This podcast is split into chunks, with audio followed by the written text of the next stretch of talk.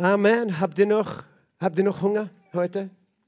Ihr habt schon so viel gegessen und getrunken. Seid ihr schon satt? Sonst gehe ich gerne wieder. Aber wenn ihr noch hungrig seid, dann, ich, weißt du, ich habe mir manchmal gedacht, manche haben zu mir gesagt, Pastor, du predigst zu lange.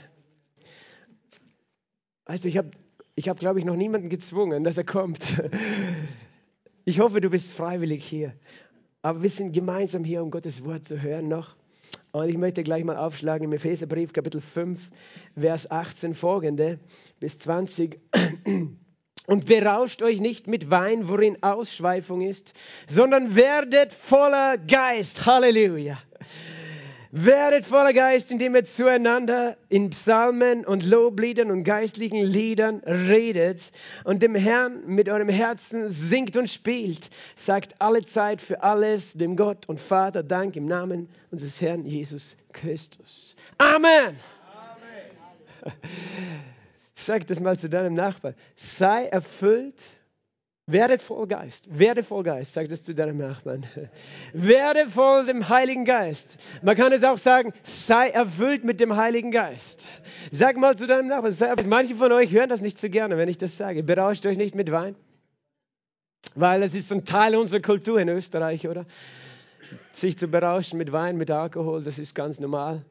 Bei uns äh, in unserer Gasse gab es gestern ein, ein, ein Gassenfest die ganze Nachbarschaft zusammengekommen. Es war sehr nett, wir waren auch eingeladen. Aber ich weiß, ich staune über die, über die Mengen von Bier und Wein, die dort fließen. Es ist unglaublich. Es ist irgendwie, ja, für manche ist das der Strom, weißt du, der, der, der fließt, der Strom des Lebens. Aber weißt du, ich, vor vielen Jahren, ich hab, da war ich noch nicht gläubig, ich habe das alles auch probiert. Und ich habe auch äh, probiert, mich zu berauschen. Weißt du, nicht nur probiert. Aber weißt du, seit ich Jesus kenne, ich brauche das nicht mehr. Es gibt etwas Besseres. Sag mal, es gibt etwas Besseres. Es ist die Gegenwart des Heiligen Geistes in deinem Leben, in deinem Herzen. Hast du sie heute schon geschmeckt? Die Gegenwart des Heiligen Geistes. Berauscht euch nicht mit Wein, worin Ausschweifung ist. Die Bibel sagt nicht, wir dürfen keinen Tropfen Alkohol trinken. Aber sie empfiehlt uns, Gott sagt uns, besauf dich nicht. Das ist Ausschweifung. Du, da machst du Dinge mit deinem Körper, die du vielleicht nachher nicht haben möchtest. Abgesehen davon von den gesundheitlichen Auswirkungen. Aber werde voll dem Heiligen Geist. Wie? Indem ihr zueinander redet, Lobpreis macht, singt zueinander. Man kann auch übersetzen zu euch selbst, weil manchmal bist du nur alleine. Aber du bist nie ganz alleine, weißt du, du kannst immer mit dir und dem Herrn reden. Komm, David hat gesagt, lobe den Herrn meine Seele. Er hat mit sich geredet, er war nicht alleine. Er hat gesagt, lass uns, lass uns den Herrn loben und preisen, indem ihr zueinander äh, redet und singt, im Psalmen, Lobliedern, geistlichen Liedern, dem Herrn in eurem Herzen singt und spielt und Gott alle Zeit Dank sagt. Das ist, weißt du, manche Menschen kennen die zehn Gebote, aber manche kennen dieses Gebot nicht. Viele kennen es nicht, glaube ich. Es ist ja eigentlich ein Gebot, oder? Es ist Befehlsform. Sei voll Heiligen Geist, werdet voll Geist. Hast du das, das schon befolgt heute? Heute schon, oder? Hast du es gestern auch befolgt, vorgestern? Weißt du, das ist ein Gebot. Liebt einander ist ein Gebot. Werdet voll Heiligen Geist ist auch ein Gebot. Und das ist, was Gott für uns möchte. Es ist nicht im Sinn ein Befehl, ein Zwang, der auf dir liegt. Es ist eine Einladung, die Gott dir gibt. Und es ist ein Ziel, das er mit dir hat.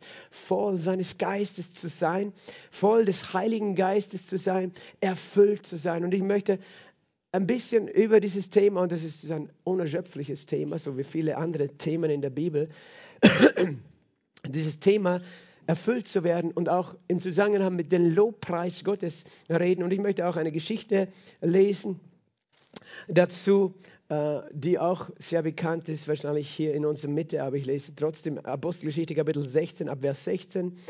Apostelgeschichte Kapitel 16 ab Vers 16. Es geschah aber, als wir zur Gebetsstätte gingen, dass uns eine Magd begegnete, die einen Wahrsagegeist hatte. Sie brachte ihren Herrn großen Gewinn durch Wahrsagen. Diese folgten dem Paulus und uns nach und schrie und sprach, diese Menschen sind Knechte Gottes des Höchsten, die euch den Weg des Heils verkündigen. Dies aber tat sie viele Tage. Paulus aber wurde unwillig, wandte sich um und sprach zu dem Geist, ich gebiete dir im Namen Jesu Christi von ihr auszufahren und er fuhr aus zu derselben Stunde. Als aber ihre Herren sahen, dass die Hoffnung auf ihren Gewinn dahin war, griffen sie Paulus und Silas, schleppten sie auf den Markt zu den Vorstehern und sie führten sie zu den Hauptdeutern und sprachen, diese Menschen, die Juden sind, verwirren den ganz, ganzen gar unsere Stadt und verkündigen Gebräuche, die anzunehmen oder auszuüben uns nicht erlaubt ist da wir Römer sind. Und die Volksmenge erhob sich zusammen gegen sie und die Hauptleute rissen ihnen die Kleider ab, befahlen sie mit Ruten zu schlagen. Da sie ihnen viele Schläge gegeben hatten, warfen sie sie ins Gefängnis und befahlen dem Kerkermeister, sie sicher zu verwahren. Dieser warf sie, als er solchen Befehl empfangen hatte, in das innere Gefängnis und befestigte ihre Füße im Block. Um Mitternacht aber beteten Paulus und Silas und lobsangen Gott und die Gefangenen hörten ihnen zu. Plötzlich aber geschah ein großes Erdbeben, sodass die Grundfesten des Gefängnisses erschüttert wurden. Und sofort öffneten sich alle Türen und alle Fesseln lösten sich. Als aber der Kerkermeister aus dem Schlaf aufwachte und die Türen des Gefängnisses geöffnet sah, zog er das Schwert und wollte sich umbringen. Da meinte, die Gefangenen seien entflohen. Paulus aber rief mit lauter Stimme und sprach, tu dir kein Leid an denn wir sind alle hier.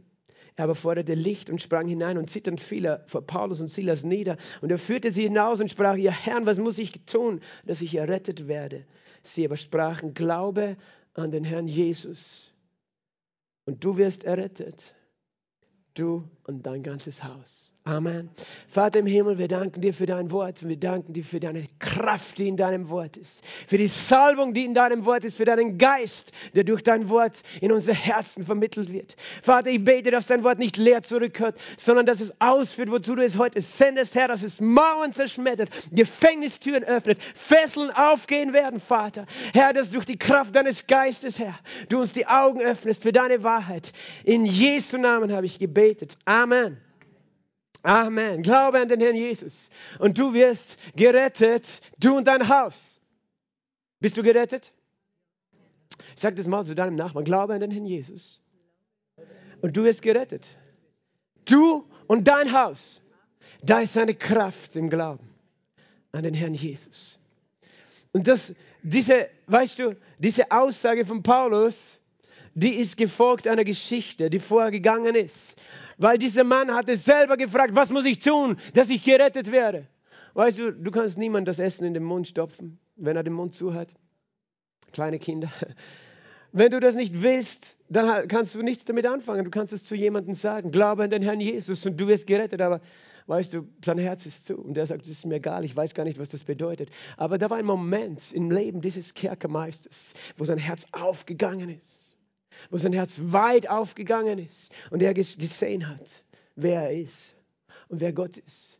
Und er hat verstanden, wer er ist, wie verloren er ist. Und er hat gerufen, ja, und was muss ich tun, ihr Männer, um gerettet zu werden? Und warum hat er diese Frage gestellt? Weil etwas passiert war an diesem Ort. Und ich möchte das so nennen, das steht hier nicht explizit da, aber ich glaube, es war die Gegenwart des Heiligen Geistes, es war die Gegenwart Gottes, es war die Herrlichkeit Gottes, die diesen Ort erfüllt hat.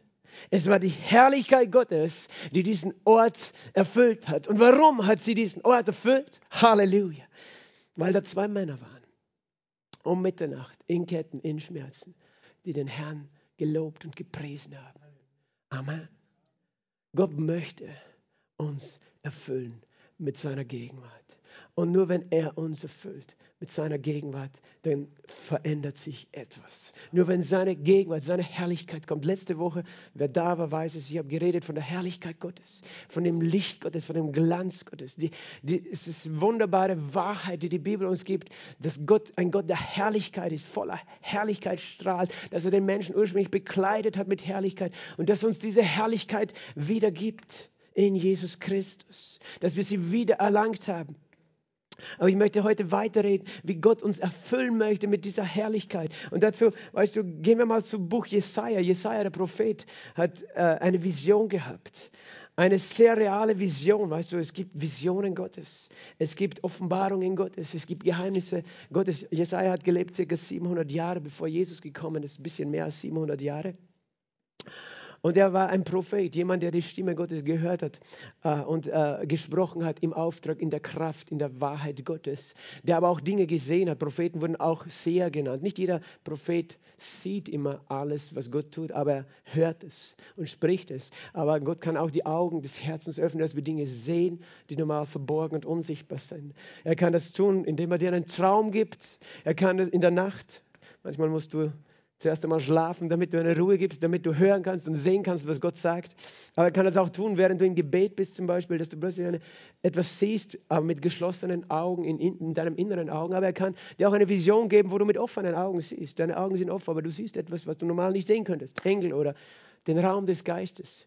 Bis dorthin, dass du völlig die Wahrnehmung für deine natürlichen Sinne verlierst und eintauchst in diese geistlichen Welt. Und ich nehme an, das ist, was mit Jesaja hier passiert ist. Weißt du, das nennt man dann Verzückung oder Entrückung äh, auf eine Art und Weise, wo auf einmal alle Sinne weg waren. Manche würden sagen, er war in Trance oder Ekstase, aber es war etwas Heiliges, das geschehen ist. Und das, was wirklich geschehen ist, ist, es steht im Todesjahr des Königs Osia, Jesaja Kapitel 6, das sah ich den Herrn sitzen auf einem hohen und erhabenen Thron.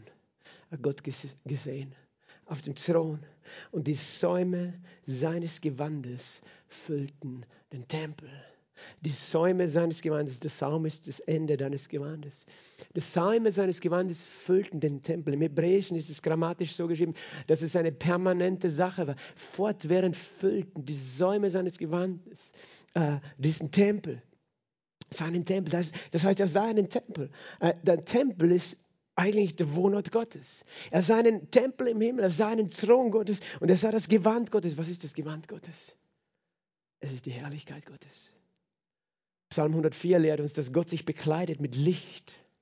Verstehst du? Da war, es war, er, er hat etwas gesehen, das er wahrscheinlich schwer in Worte fassen kann. Er hat es so beschrieben. Die Säume seines Gewandes füllten fortwährend den Tempel. Das heißt, die Herrlichkeit Gottes durchdrang diesen, diesen himmlischen Tempel, diesen Ort, wo Gott auf dem Thron sitzt. Äh, es war eine Fülle Gottes da. Dann sah, er Seraphim. Seraphim sind feurige Engel. Das heißt, sie, sie, sie, sie schauen aus wie Feuerflammen auch. Die Bibel sagt, er macht seine Diener zu Feuerflammen. Seraphim sind feuerliche Engel, standen über ihm. Jeder von ihnen hatte sechs Flügel, mit zwei bedeckten er sein Gesicht, mit zwei bedeckte er seine Füße mit zwei flog er. Das ist interessant, weißt du, die Engel haben sich bedeckt, ihr Gesicht. Warum? Wir werden es gleich sehen. Weil was haben sie gesagt? Einer rief dem anderen zu und sprach, heilig, heilig, heilig ist der Herr Sie haben Gott gesehen in ihrer Herrlichkeit, äh, in seiner Herrlichkeit, in seiner Schönheit, in seiner Reinheit, in seiner Macht, in seiner Fülle, in seiner Weisheit, in seiner Vollkommenheit. Und weißt du, selbst die Engel, die eigentlich, die haben keine Sünde in sich, außer die, die gefallen sind, die gefallenen Engel. Aber diese Engel, weißt du, sind reine Wesen, aus Gott geschaffen, aber sie haben ihre Angesichter verhüllt, weil diese Heiligkeit so hell und so schön ist. Und sie haben ihre Füße bedeckt, weißt du.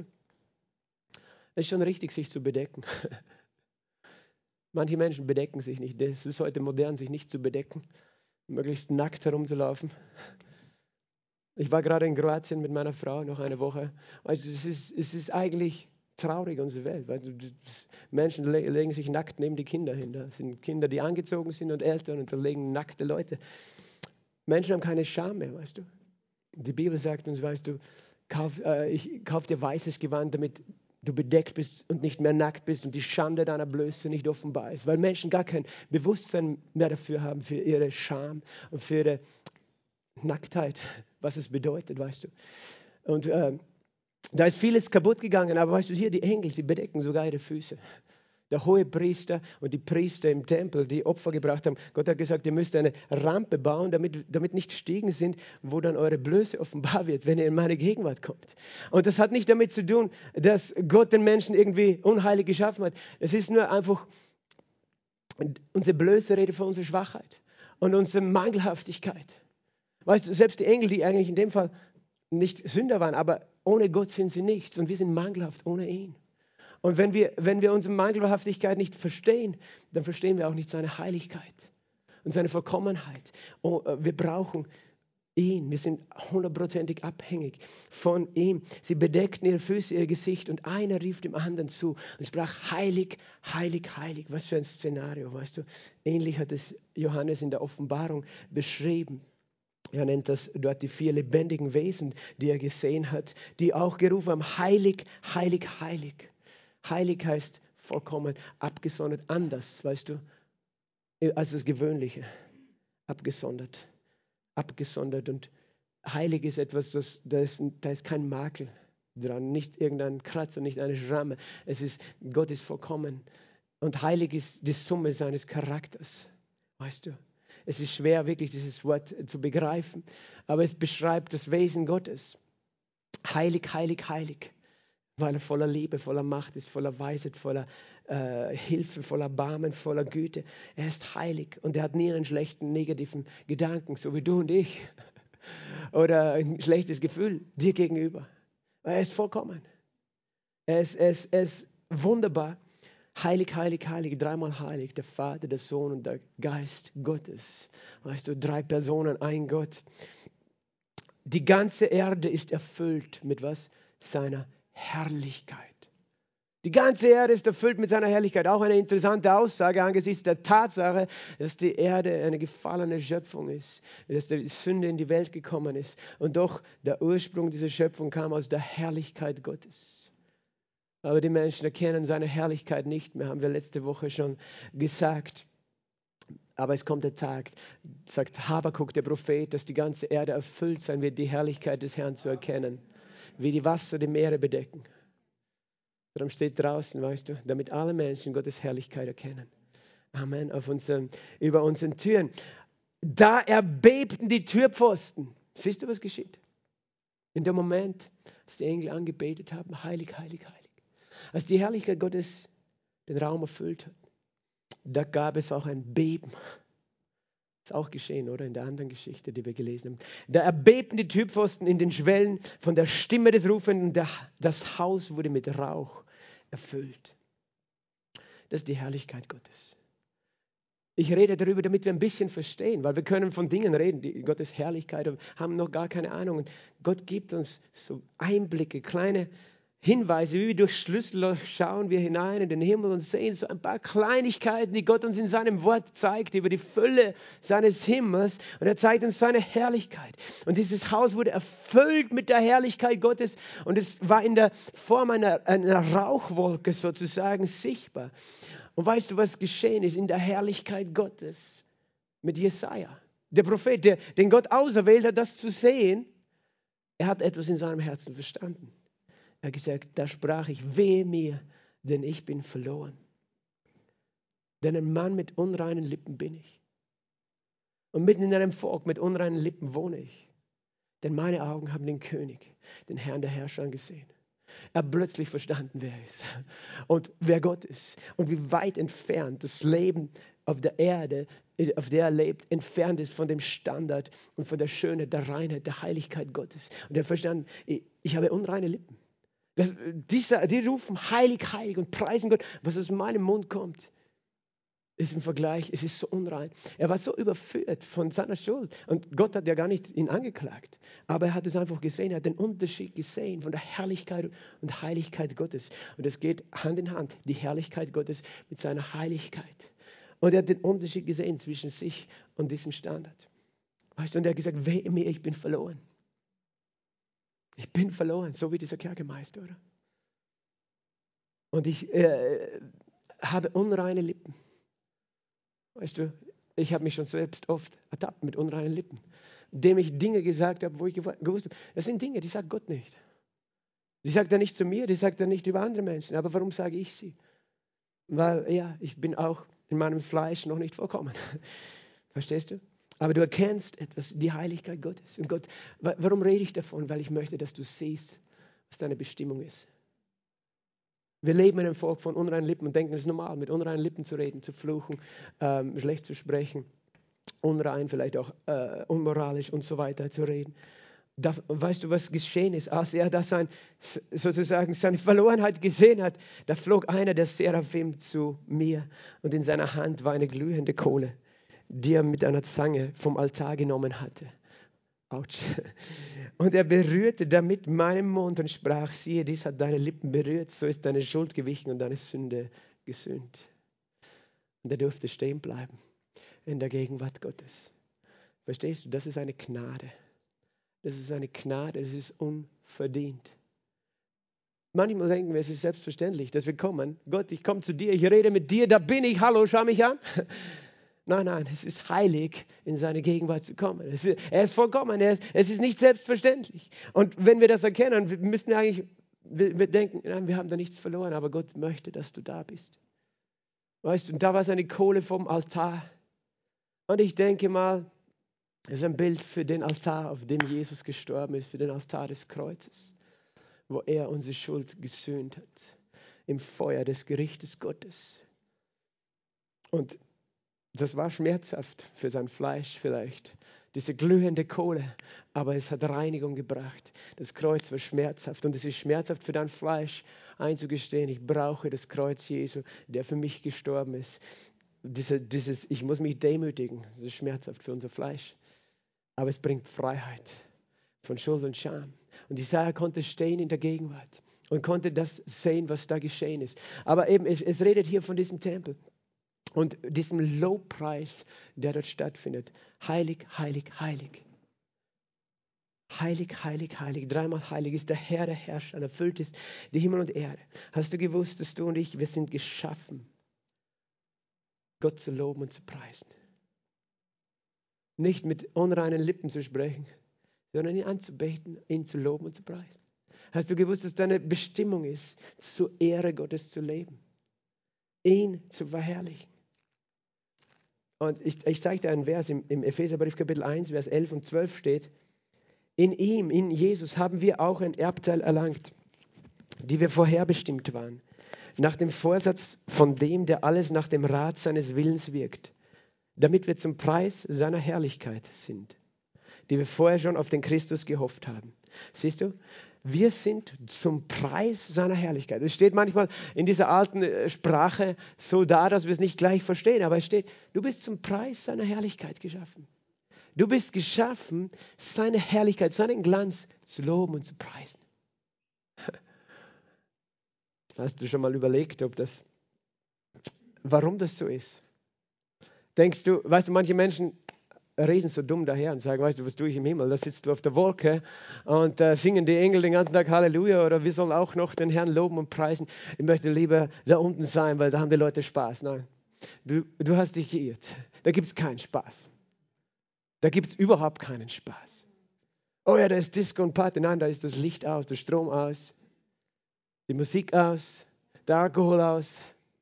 Da ist nichts da unten, was schön ist und herrlich. Aber im Himmel, weißt du, ja, aber was ist das für ein Gott? Er braucht es, dass wir ihn preisen, dass wir ihn loben. Nein, er braucht es nicht. Du brauchst es. Du brauchst es. Weil was bedeutet, zum Preis seiner Herrlichkeit zu leben?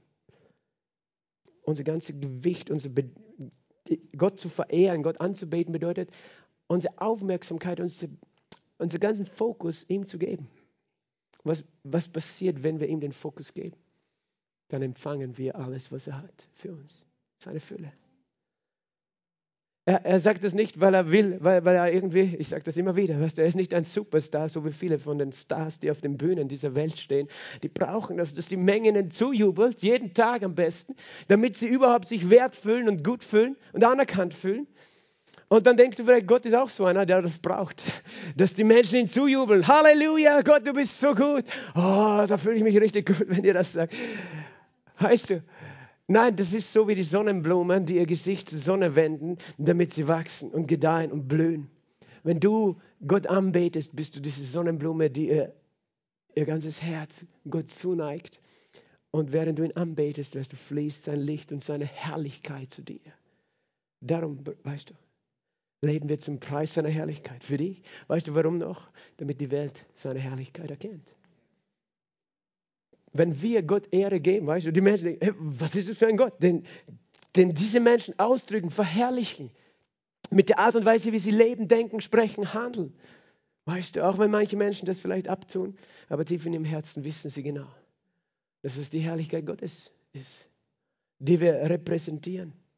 Das ist unsere Bestimmung in dieser Welt zum Lobpreis, zum Preis deiner Herrlichkeit. Das ist natürlich das, was wir mit unseren Lippen aussprechen, dieser Lobpreis, aber es ist auch, was wir mit unserem Leben tun wie wir leben, wie wir, wie wir handeln, alles zur Ehre Gottes, um Gott zu verherrlichen, um Gott zu ehren. Das ist unsere Bestimmung. Und ich weiß, dass wir das wahrscheinlich erst im Himmel so richtig verstehen werden. Aber, aber es geht nicht nur darum, dass du alles mit dem Kopf verstehst. Du hast es, wenn du heute teilgenommen hast, dann hast du es schon erlebt, weißt du. Du kannst es vielleicht gar nicht in Worte sagen, fassen. Aber was passiert, während wir den Herrn loben und preisen? Da kommt seine Herrlichkeit, oder? Und wir empfinden etwas, was wir gar nicht mit Worten be beschreiben können. Was ist das? Was macht das mit mir? Es macht etwas mit mir, wenn ich Gott lobe und preise. Wenn wir zusammenkommen in Loben und Preisen. Auch im Epheser 1 äh, steht noch in Vers 5 äh, und 6 steht, er hat uns vorherbestimmt zur Sohnschaft durch Jesus Christus für sich selbst nach dem Wohlgefallen seines Willens zum Preis der Herrlichkeit seiner Gnade, mit der wir begnadigt sind in den Geliebten. Wir sind geschaffen, um die Herrlichkeit seiner Gnade zu preisen. Wir haben schon gesagt, Gnade und Herrlichkeit gehen zusammen. Es ist Gnade, es ist eine unverdiente Zuwendung Gottes zu dir. Sein Erbarmen, seine Herrlichkeit, die ist voller Gnade und seine Gnade ist voller Herrlichkeit. Und wir sind geschaffen, die Herrlichkeit seiner Gnade zu preisen. Wie kannst du das tun? nur wenn du sie erfahren hast. Gott will, dass du seine Gnade erfährst. Jesaja hat seine Gnade erfahren. Der Kerkemeister hat die Gnade Gottes erfahren. Ich habe die Gnade Gottes erfahren. Ich habe erfahren, dass Gott meine Schuld vergibt, dass er mich reinigt von aller Ungerechtigkeit, dass er mich annimmt als sein Kind und dass er mich reich beschenkt. Und ich, ich darf mein ganzes Leben die Herrlichkeit seiner Gnade preisen. Also wir preisen nicht die Herrlichkeit seiner streng, er steht nicht hier. Obwohl er auch streng sein kann. Aber er ist gnädig, er ist langsam zum Zorn und großen Gnade. Er hat mich angenommen und er hat dich angenommen, so wie du bist. Und er nimmt dich an. Du kannst kommen. Und wenn du das wirklich in deinem Herzen verstehst, dann, dann wird dein Herz anfangen überzugehen. Und manchmal muss ich mich selbst erinnern an den Tag, als ich Jesus kennengelernt habe um wieder ganz neu mich zu freuen. Gott, du hast mich angenommen. Ich preise deine Gnade. Ich will deine Gnade und deine Güte verkündigen und erzählen, wie gut du bist. Und da ist eine Kraft, wenn wir das tun. Da ist eine Kraft, wenn wir zum Lobpreis Gottes leben. Da ist eine Kraft in der, in der Anbetung, in dem, in dem, darin Gott zu verherrlichen. Das Volk Israel hatte auch einen Tempel, in dem sie Gott gepriesen haben. Hast du das gewusst? Volk Israel hat einen Tempel. Und dieser Tempel war nicht irgendwo. Dieser Tempel, meine Frau und ich mit unseren Kindern, wir waren schon mal in Israel. Auch da gibt es das Tempelinstitut direkt dort bei der Klagemauer. Das ist eine Organisation, die sich ganz viel mit dem Tempel beschäftigt. Und dort werden eben verschiedene auch Überlieferungen erklärt, die, wo gesagt wird, an diesem Ort, weißt du, wurde Adam und Eva erschaffen, wo der Tempel Israels gestanden ist. An diesem Ort wo, äh, hat Kain und Abel haben, haben ihr Opfer gebracht. Warum? Weil das der Ort war, das haben sie von Adam schon gelernt, wo, wo sie Gott begegnen konnte, wo Gott wohnte. An diesem Ort, später sagen sie, hat Noah sogar auch dort ein Opfer gebracht, nach der Sintflut. An diesem Ort äh, hat später dann auch Abraham ein Opfer gebracht. Also als Gott gesagt hat, bring deinen Sohn. Und, und, auch das sagt die Überlieferung, ja, auf dem Berg, den ich dir zeigen werde, in Moria. Und dann sah er dort eine, eine Rauchsäule über diesem Berg. Und dort ist er hingegangen und dort hat er seinen Sohn geopfert. Das war, ist ein Geheimnis, was dort war. Aber eben dieser, dieser Ort, der ja, der ja sozusagen umkämpft ist wie kein anderer. Die Bibel redet von Israel als dem Nabel der Welt, weißt du. Es ist, es ist umkämpft wie kein anderer. Auch das sagt die jüdische Überlieferung. Als nach der Sintflut hatte Noah drei Söhne, Sem, Ham und Japhet. Und, und die haben durch das Los unter sich das ganze Land der Erde, die Erde aufgeteilt, wo wer hingehen würde. Weißt du? Und der eine, der eine, der Nachkomme von Ham, der sollte eigentlich nicht nach Israel gehen, der, der hieß Kanaan. Der war ein Kind, das aus einer unzüchtigen Beziehung entstanden war, der auch den Geist von Religion und Götzendienst sozusagen transportiert hat.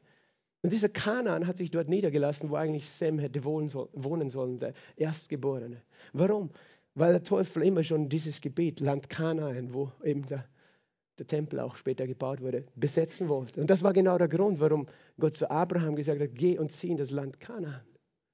Weil das ist mein Wohnort, mein Zuhause, aber der Feind will ihn für sich nehmen. Und weißt du, dann, dann war Abraham dort, aber er, äh, die Kinder Israels, die Nachkommen Jakobs, die gingen dann nach Ägypten, lebten in Ägypten und dann hat Gott Mose berufen, zurückzukehren nach Kanaan und hat ihnen gesagt, weißt du, jetzt habt ihr dieses Zelt, wo ihr mich anbetet, aber ich werde euch hier eine Stätte zeigen, die ich erwähle, wo ich meinen Namen wohnen lasse. Das hat Gott zu Mose gesagt. An diesem Ort sollt ihr mich dann anbeten an diesem Ort. Und dann sind sie in dieses verheißene Land gekommen, in ihre Heimat. Und es hat noch hunderte Jahre gedauert. Das, siehst du, es war umkämpft, dass sie dann tatsächlich alle Feinde vertrieben hatten. König David war es dann letztlich, der die Jebusiter, die damals eben diesen Ort Jerusalem besetzt hatten. Ein Ort, der heilig war, weil Gott dort wohnte. Der Teufel will immer das besetzen. Weißt du? Und König David hat dort auch ein Opfer gebracht, dann hat diesen hat er diese Städte auch gekauft, wo später der Tempel gebaut wurde. Und dann eben wurde endlich dieser Tempel gebaut unter Sal Salomo. Und wenn du dann anschaust, was passiert ist, als sie ihn eingeweiht haben, diesen Tempel. Du musst das, du, wir lesen das manchmal, aber du musst es aus der Sicht eines Juden verstehen. Die Juden, die, die Jahrhunderte oder eigentlich Jahrtausende lang schon von Abraham und Noah her gewusst haben, das ist ein heiliger Ort, dass sie endlich da angelangt waren an diesem Ort und dort ihren Tempel aufbauen konnten. Wo Gott gesagt hat, diesen Ort, den erwähle ich, dass ich dort meinen Namen wohnen lasse. Und der König Salomo hat dann das ganze Volk zusammengerufen. Und in 2. Chronik Kapitel 5 steht dann so geschrieben, Vers 13. Es, da kamen alle zusammen. Es kamen auch die Musiker, die Sänger, alle kamen zusammen. Und es heißt hier, es geschah, als die Trompeter und die Sänger wie ein Mann waren, um eine Stimme hören zu lassen, den Herrn zu loben und zu preisen. Und als sie die Stimme erhoben mit Trompeten und Zimbeln und Musikinstrumenten, Trompeten, Zimbeln, Musikinstrumenten und Stimmen. Manche Leute, weißt du, es gibt Christen, die sind der Meinung, man darf keine Musikinstrumente beim Lobpreis verwenden. Die haben ihre Bibel nicht gelesen, ganz ehrlich. Und was, was haben sie getan? Wie ein Mann, siehst du? Sie waren wie ein Mann. Das heißt, da war keiner von diesen ganz vielen Menschen, der gesagt hat, weißt du, ist nicht so wichtig. Warum sollte ich da mitsingen? Ach, diese religiösen Spinner. Nein, sie haben etwas verstanden, dass Gott, der heilig ist, der hier einen Tempel aufgerichtet hat, wo er wohnen möchte, einen Wohnort. Er, er hat uns diesen Ort gegeben und sie haben alle gemeinsam mit aller Kraft, was haben sie gesagt? Denn er ist gütig und seine Gnade wird ewig. Das haben sie gesungen ohne Ende. Du bist gut, deine Gnade hat kein Ende. Du bist gut und dein Erbarmen hört nie auf. Siehst du, das haben sie gesungen, wie ein Mann heißt es. Und da wurde das Haus, das Haus des Herrn, mit einer Wolke erfüllt. Und die Priester konnten wegen der Wolke nicht hinzutreten, und den Dienst zu verrichten, denn die Herrlichkeit des Herrn erfüllte das Haus. Weißt du, was es bedeutet? Dass Gott selbst gekommen ist, um dort zu wohnen. Dass er gesagt hat, hallo, da bin ich. Und er ist gekommen in einer Wolke von Rauch, in einer Wolke der Herrlichkeit. Aber warum ist diese Wolke gekommen? Weil sie alle in Einheit das getan haben, was ihre Bestimmung war, ihn zu verherrlichen. Denn er ist gut und seine Gnade wird ewig. Und die Herrlichkeit Gottes hat dieses Haus erfüllt. Und da ist eine Kraft in der Herrlichkeit Gottes. Das heißt, die Priester konnten nicht hinzutreten. Aber das ist auch nicht richtig übersetzt, weil es steht, sie konnten nicht stehen. Sie fielen nieder. Manche Leute fragen mich, warum fallen Menschen um? Bei euch manchmal. Weißt du, du kennst die Herrlichkeit Gottes nicht. Wenn du die Herrlichkeit Gottes kennst, wirst du wissen, warum du manchmal nicht mehr stehen kannst. Weil wenn seine Gegenwart kommt und du es zulässt in deinem Leben, Weißt du, wirst du erkennen, ich bin schwach und klein, aber er ist groß und ich möchte, dass er mich erfüllt. Und ich möchte ihm nicht widerstehen, verstehst du, sondern ich möchte mich ihm hingeben. Ich möchte mich ihm hingeben. Ich sage nicht, dass du freiwillig, äh, dass du dich absichtlich hinschmeißen musst, aber weißt du, wir können auch widerstehen seiner Gegenwart. Aber die Priester, sie konnten nicht mehr stehen, weil die Herrlichkeit Gottes erfüllte das Haus. Das ist meine Vision, wenn wir hier zusammenkommen Weißt du, ich, ich habe echt überhaupt kein Interesse, zusammenzukommen, einfach nur ein Programm zu machen. Ein religiöses. Das ist nicht meine Vision, das ist nicht mein Ziel. Meine Vision ist das hier, was wir, hier gesehen haben. Dass wir uns ihm hingeben, ihm öffnen, dass er kommt mit seiner Herrlichkeit. Und es fällt mir manchmal dann schwer, selbst den Lobpreis aufzuhören und weiterzugehen. Weil ich weiß, das Wort Gottes ist auch wichtig. Dass wir Glauben haben an diese Dinge, weil ohne Glauben können wir nicht den Herrn so preisen. Aber weißt du, das ist nicht mein Ziel, euch einfach zu unterhalten. Ich bin nicht hier, dich zu unterhalten. Sondern mein Ziel ist, dass du verstehst, dass wir geschaffen sind zum Lobpreis, zum Preis der Herrlichkeit seiner Gnade, zum Preis der Herrlichkeit Gottes. Und dass wir es in Einheit tun, das heißt wie ein Mann, wie, wie eine Stimme. Nicht ein, oh, pff, interessiert mich nicht langweilig, Lobpreis ist mir zu lang. Du fehlst. Wir brauchen einander. Und Gott liebt diese Einheit. Und manchmal kann er das nicht tun, was er tut, weil wir noch nicht diese gemeinsame Vision haben. Und warum, warum Pastor, ist diese Herrlichkeit so wichtig? Wir können noch was anderes tun, weil wir nichts tun können, weil nur er alles tun kann. Weil ich kann dich nicht heilen, ich kann dich nicht befreien, ich kann deine Ehe nicht in Ordnung bringen, ich kann gar nichts tun. Er kann es tun, eine Berührung von seiner Herrlichkeit. Ich kann dein Herz nicht öffnen, wenn es hart geworden ist oder meins für, für die Stimme Gottes, für die Dinge des Geistes. Nur er kann es tun, wenn er kommt mit seiner Herrlichkeit. Weißt du, ich, ich kann dir nicht das Leben geben, das du suchst und nichts anderes in dieser Welt kann es dir geben. Aber er kann es. Und darum sehne ich mich danach, weißt du, nach dieser Art von Heimsuchung. Und das ist das, was die Erweckungserfahrungen waren, auch der, der Pfingstler vor 120 Jahren. Buchstäblich die Wolke der Herrlichkeit hat Azusa Street in Los Angeles diese Versammlungen erfüllt. Kinder haben in dieser Wolke Verstecken gespielt. So sichtbar und dicht war die Gegenwart des Heiligen Geistes, die Gegenwart Gottes. Er erfüllte den Tempel, als die Gemeinde ihm pries. Auch am dann hat Salomo gebetet und das heißt, als Salomo zu Ende gebetet hat, da fuhr das Feuer vom Himmel herab, verzehrte das Brandopfer in Kapitel 7, Vers 1 und 2 und die Herrlichkeit des Herrn erfüllte das Haus.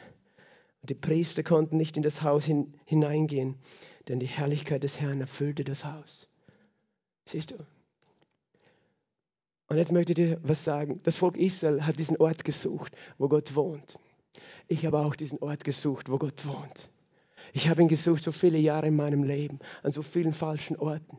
Aber eines Tages kam ich zu einer Versammlung, weißt du, und ich habe gewusst, hier wohnt Gott.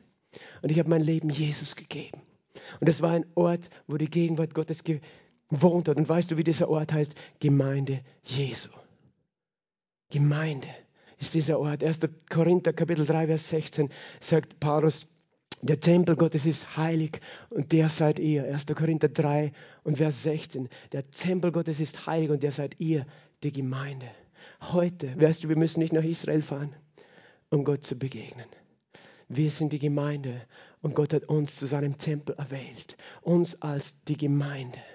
Wir sind dieser Ort, wo er wohnen möchte mit seiner Herrlichkeit, den er erfüllen möchte mit seiner Herrlichkeit. Und wenn ich daran denke, dass ich eben zurückgekommen bin, nach Hause gekommen bin, weißt du, auch mein Leben war umkämpft. Und nicht nur wir als Gemeinde sind der Tempel, sondern 1. Korinther 6, Vers 19 sagt uns, dein Leib ist ein Tempel des Heiligen Geistes. Dein Körper soll ein Wohnort sein, ein Tempel des Heiligen Geistes. Und das ist eine völlig neue Sache.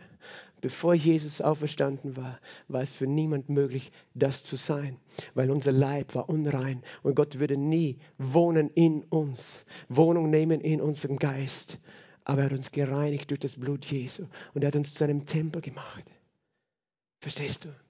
Darum ist dein Leben so umkämpft, weil der Teufel hat versucht, diesen Tempel für sich zu beanspruchen, diesen Ort zu beanspruchen. Da waren Feinde, so wie es Feinde gab im Land Israel, gab es Feinde in deinem Leben.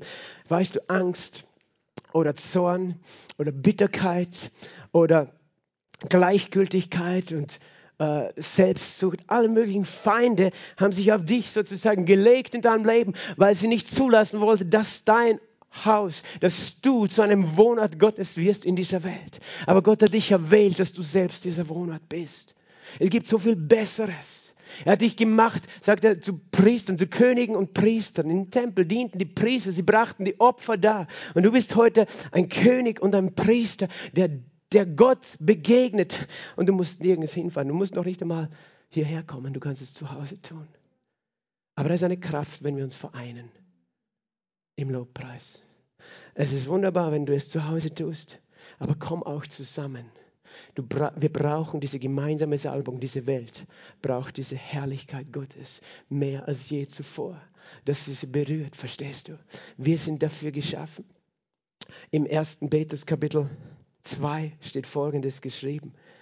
Im 1. Petrus Kapitel 2, Vers 1, seid, wie, also als, ich lese es lieber, bevor ich da jetzt irgendeinen Blödsinn zitiere. Aber im 1. Petrus Kapitel 2 steht, legt nun ab alle Bosheit, allen Neid, allen Trug und Heuchelei und Neid und übles Nachreden, siehst du. Das, das ist nicht, wofür du geschaffen bist. Seid wie neugeborene Kinder begierig nach der vernünftigen, unverfälschten Milch, damit ihr wachst zur Rettung durch sie, wenn ihr wirklich was geschmeckt habt, dass der Herr gütig ist. Denn du bist gut und deine Gnade wird ewig. Du bist gut und dein Erbarmen hört nie auf. Gott möchte, dass du es schmeckst.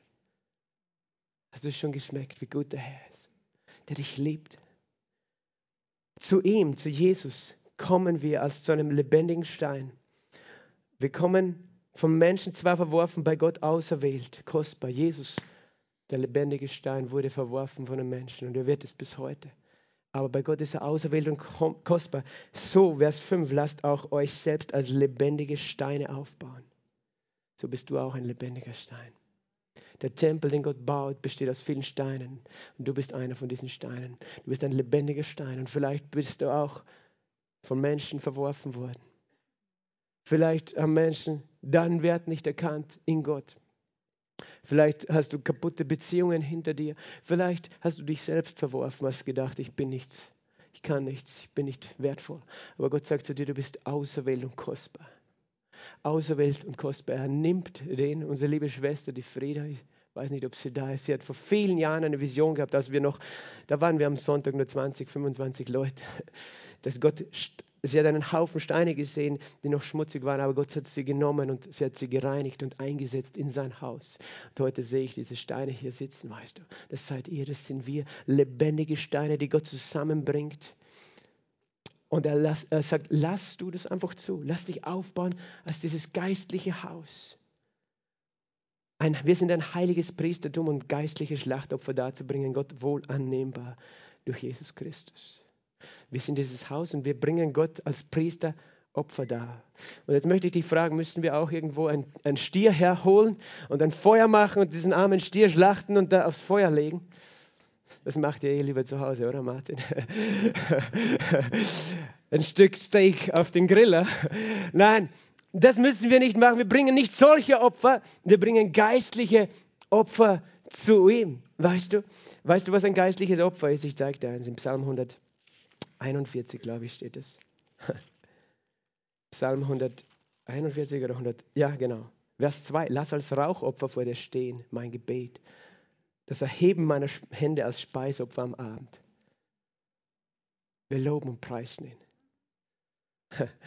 Weißt du, manche haben das mit dem Rauchopfer falsch verstanden. Es gibt eine Religion, die heißt Rastafari. Die sind der Meinung, wenn sie Marihuana rauchen, bringen sie ein Rauchopfer Gott. Ich war mal ein Anhänger dieser Religion.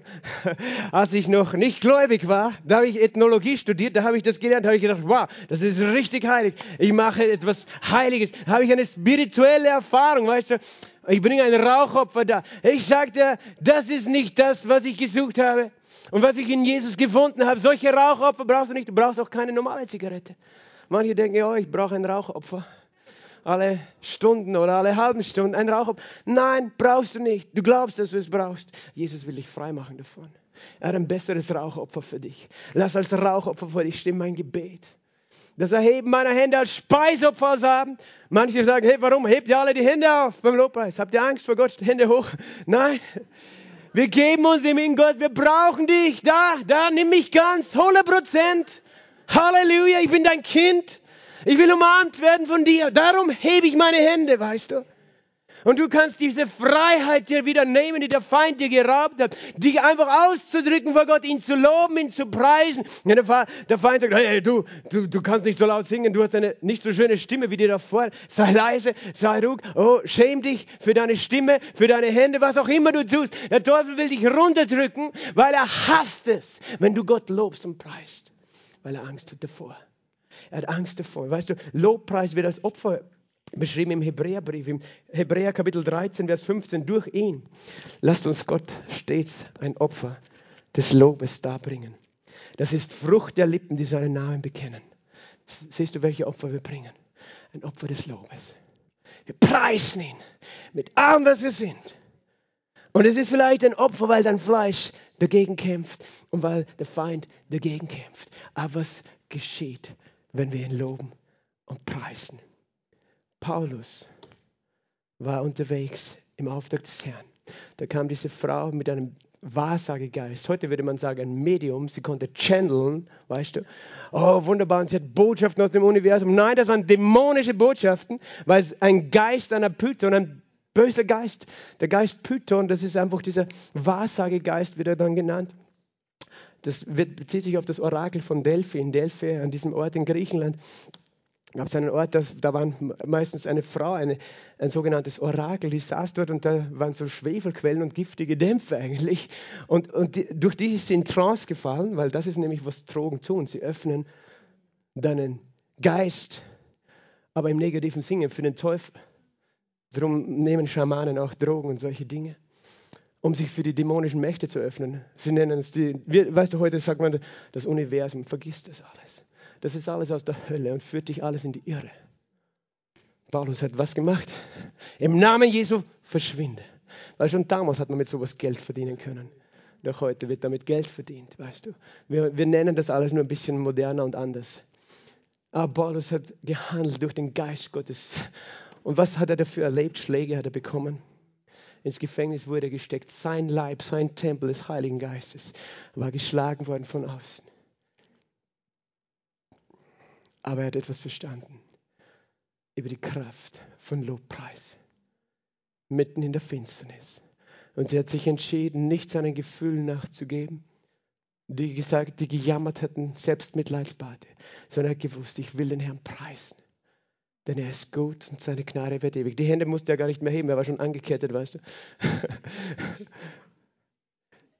Aber um Mitternacht, er und Silas im Gefängnis, Lob sangen Paulus und Silas. Und die Gefangenen hörten zu. Plötzlich geschah ein Erdbeben. Warum geschah das Erdbeben? Weil Gott geantwortet hat mit seiner Herrlichkeit.